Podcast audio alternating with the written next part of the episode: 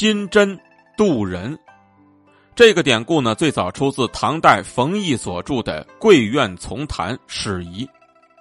唐朝时期呢，有一个美丽的姑娘，名叫郑彩娘。她从小聪明伶俐，心灵手巧，能够做一手的好针线活可是呢，她希望自己能够更加心灵手巧，刺绣做得更加精巧。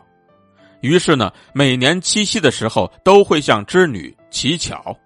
这年七夕又到了，夜深人静的时候，彩娘便设案焚香，独自进行祭拜仪式。不一会儿呢，她似乎听到空中有什么动静，不由得瞪大了眼睛。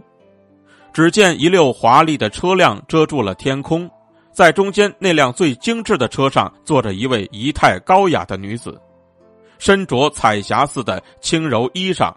她走下车来，笑着说：“我就是织女，你要祈求什么样的福气呢？”彩娘一听呢，高兴极了，跪在地上，激动的说。我希望能有一双巧手。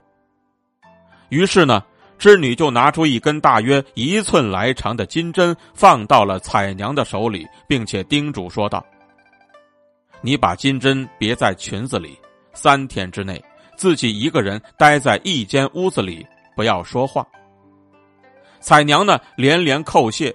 等她抬起头的时候，就发现天边呢空荡荡的，车辆和仙女全都不见了。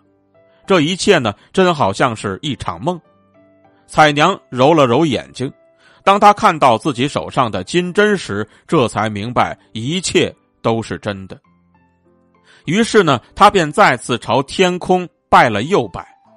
一连三天，彩娘都非常谨慎的按照织女说的去做了。三天之后，彩娘走出屋子，便开始织布绣花。果然呢，飞针走线，变得手巧。